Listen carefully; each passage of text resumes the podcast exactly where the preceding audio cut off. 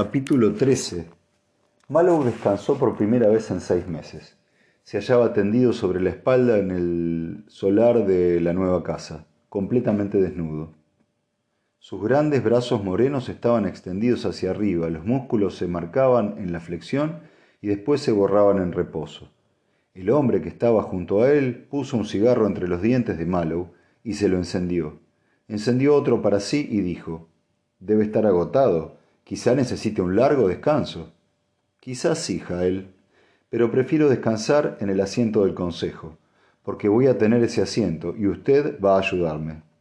Ancor Jael enarcó las cejas y dijo, ¿Cómo me habré metido en esto?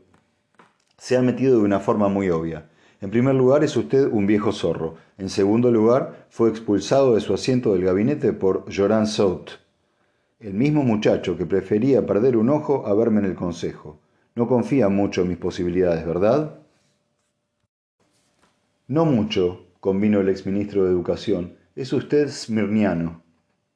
Eso no constituye ninguna barrera legal. He tenido una educación laica. ¿Desde cuándo los prejuicios siguen otra ley que no sea la suya? ¿Y qué hay de ese hombre suyo, ese Jaim Tuer? ¿Qué es lo que él dice? Habló de meterme en el consejo hace ya casi un año, contestó Mallow con desenvoltura. Pero lo he superado. En cualquier caso, él no lo hubiera conseguido, no es bastante profundo. Es ruidoso y tenaz, pero eso solo es una expresión de valor perjudicial. Yo estoy decidido a dar un golpe maestro. Le necesito. Joran Sat es el político más listo del planeta y estará en contra de usted. No creo que yo sea capaz de desbancarlo y no creo que él no luche con todas sus fuerzas y suciamente.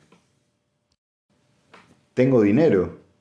Eso siempre ayuda, pero se necesita mucho para eliminar los prejuicios contra un sucio smirniano. Tendré mucho. Bueno, pensaré en ello, pero no se le ocurra encabritarse sobre las patas traseras y cacarear que yo le di ánimos. ¿Quién viene? Malo puso un rictus compungido y dijo me parece que es el mismo Joran Sat. Llega temprano y puedo comprenderlo.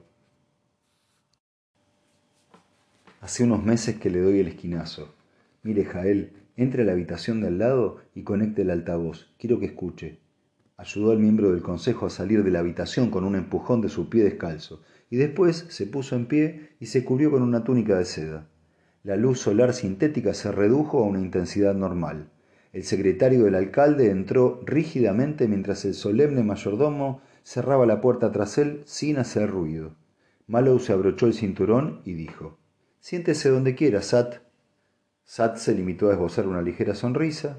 La silla que escogió era cómoda, pero no se apoltronó en ella. Desde el borde, dijo Si establece sus condiciones, iremos directamente al grano. ¿Qué condiciones? ¿Quiere que le vaya detrás? Muy bien. Entonces, por ejemplo, ¿qué hizo en Corel? Su informe era incompleto. Se lo di hace meses. Entonces se mostró usted satisfecho. Sí, Sat se rascó la cabeza pensativamente con un dedo.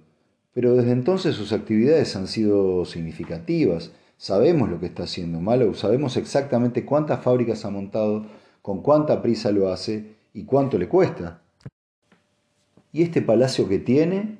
Miró a su alrededor con fría apreciación, que representa considerablemente más que mi salario anual, y una faja que ha estado cortando, una faja muy considerable y cara, a través de las capas superiores de la sociedad de la Fundación. ¿De verdad? Aparte de demostrar que emplea usted a espías competentes, ¿qué otra cosa prueba? Prueba que tiene usted un dinero que hace un año no tenía, y esto puede probar cualquier cosa, por ejemplo, que en Corel pasaron muchísimas cosas de las que no sabemos nada. ¿De dónde obtiene el dinero? Mi querido Sat, no esperará realmente que se lo diga. No, ya me lo parecía. Por eso voy a decírselo. Viene directamente de las arcas del tesoro del Comodoro de Corel. Satuar parpadeó. Malo sonrió y prosiguió. Desgraciadamente para usted, el dinero es legítimo. Soy maestro comerciante y el dinero que recibí fue cierta cantidad de hierro forjado y cromita a cambio de cierto número de chucherías que logré proporcionarle. El 50% de los beneficios me corresponde por contrato hecho con la Fundación.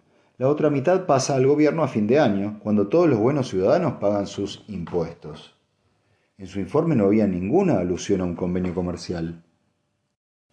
Tampoco había alusiones a lo que tomé aquel día para desayunar, o el nombre de mi amante de turno, o cualquier otro detalle sin importancia.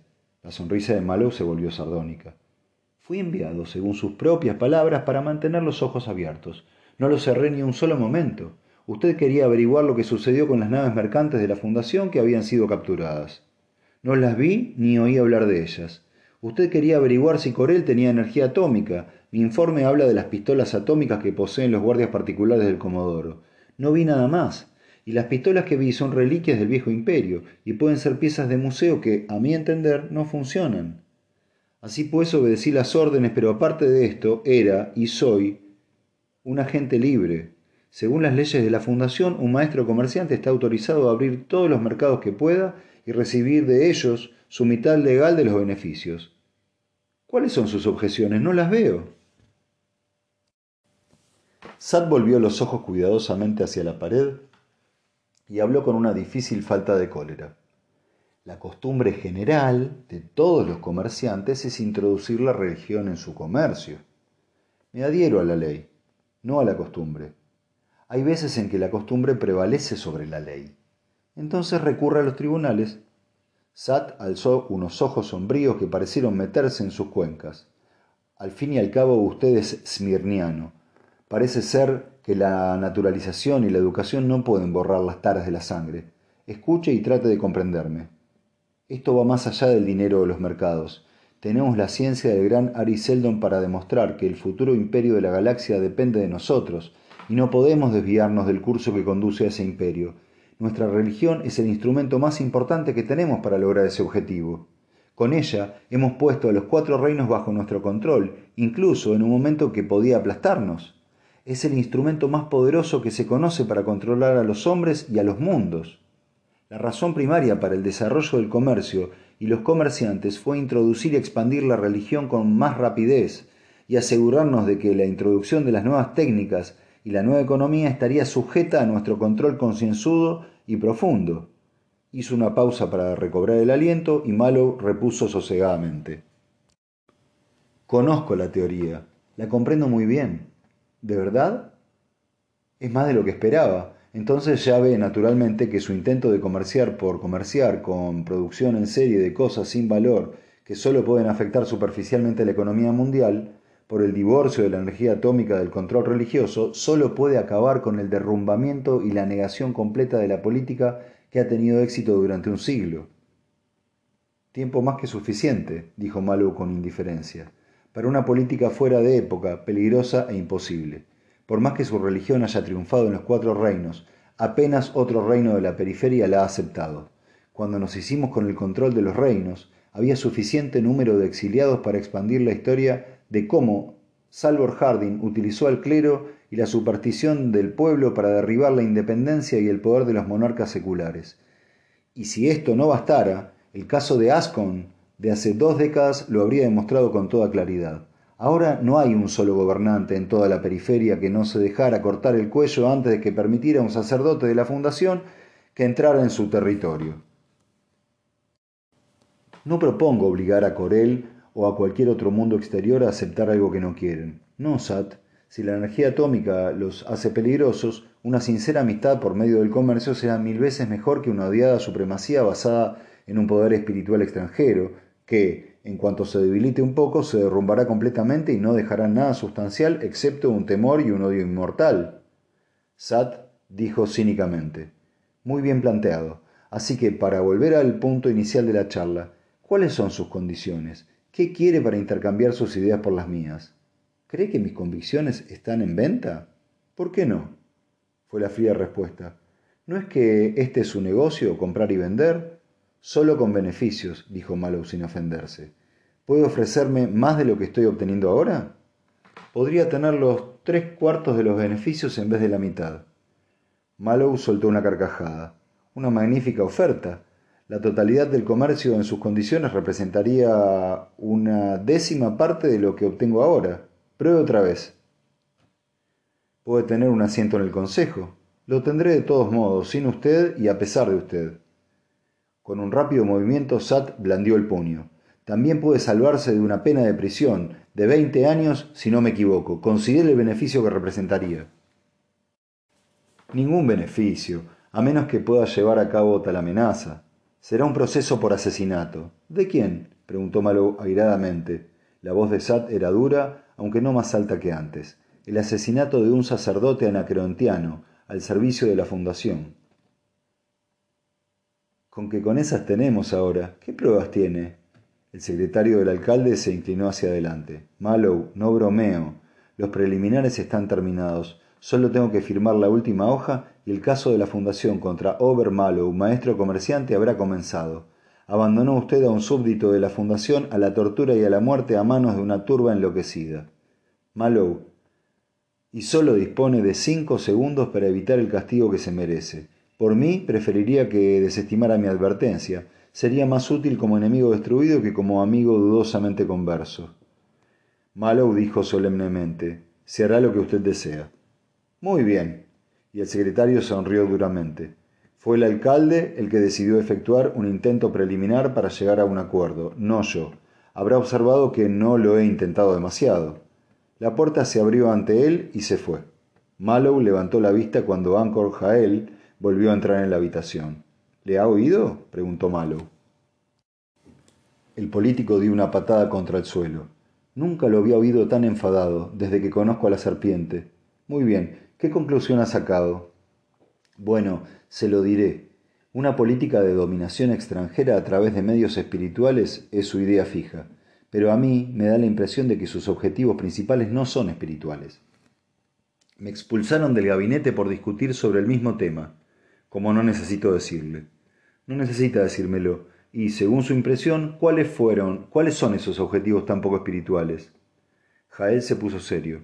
Bueno, no es estúpido, de modo que debe darse cuenta de que la bancarrota de nuestra política religiosa, que apenas ha hecho una sola conquista en sesenta años, evidentemente lo utiliza para sus propósitos.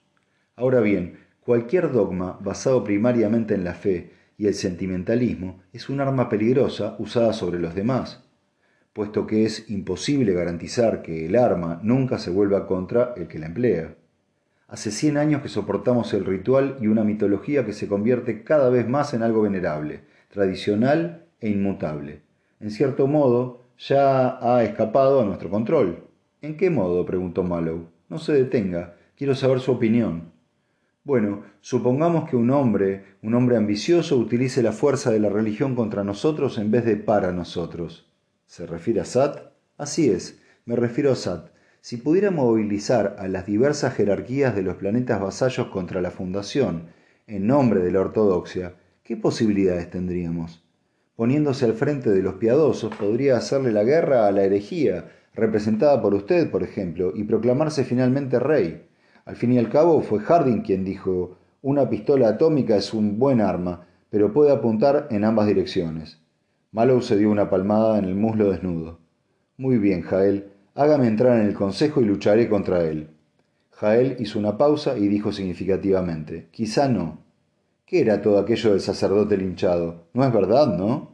Es verdad, dijo Mallow despreocupadamente. Jael dio un silbido.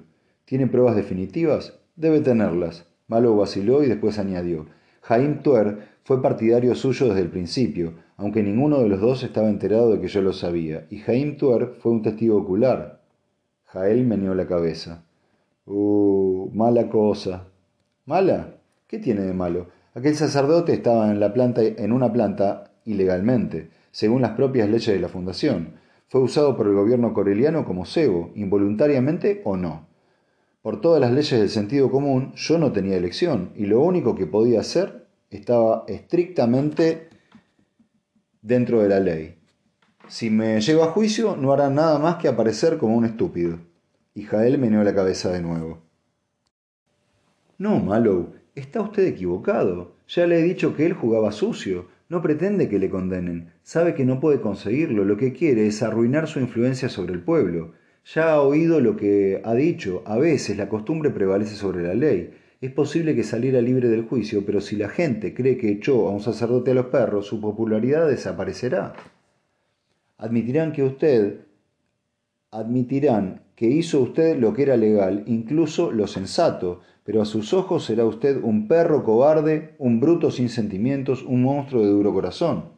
y nunca será elegido para el consejo. Incluso podría perder su grado de maestro comerciante al serle retirada la ciudadanía. No es usted nativo, ya lo sabe. ¿Qué otra cosa cree que Sad pretende? Mallow frunció el ceño obstinadamente. ¿Con qué esas tenemos? Muchacho, dijo Jael, permaneceré a su lado, pero no puedo ayudarle. Se encuentra usted en un punto muerto.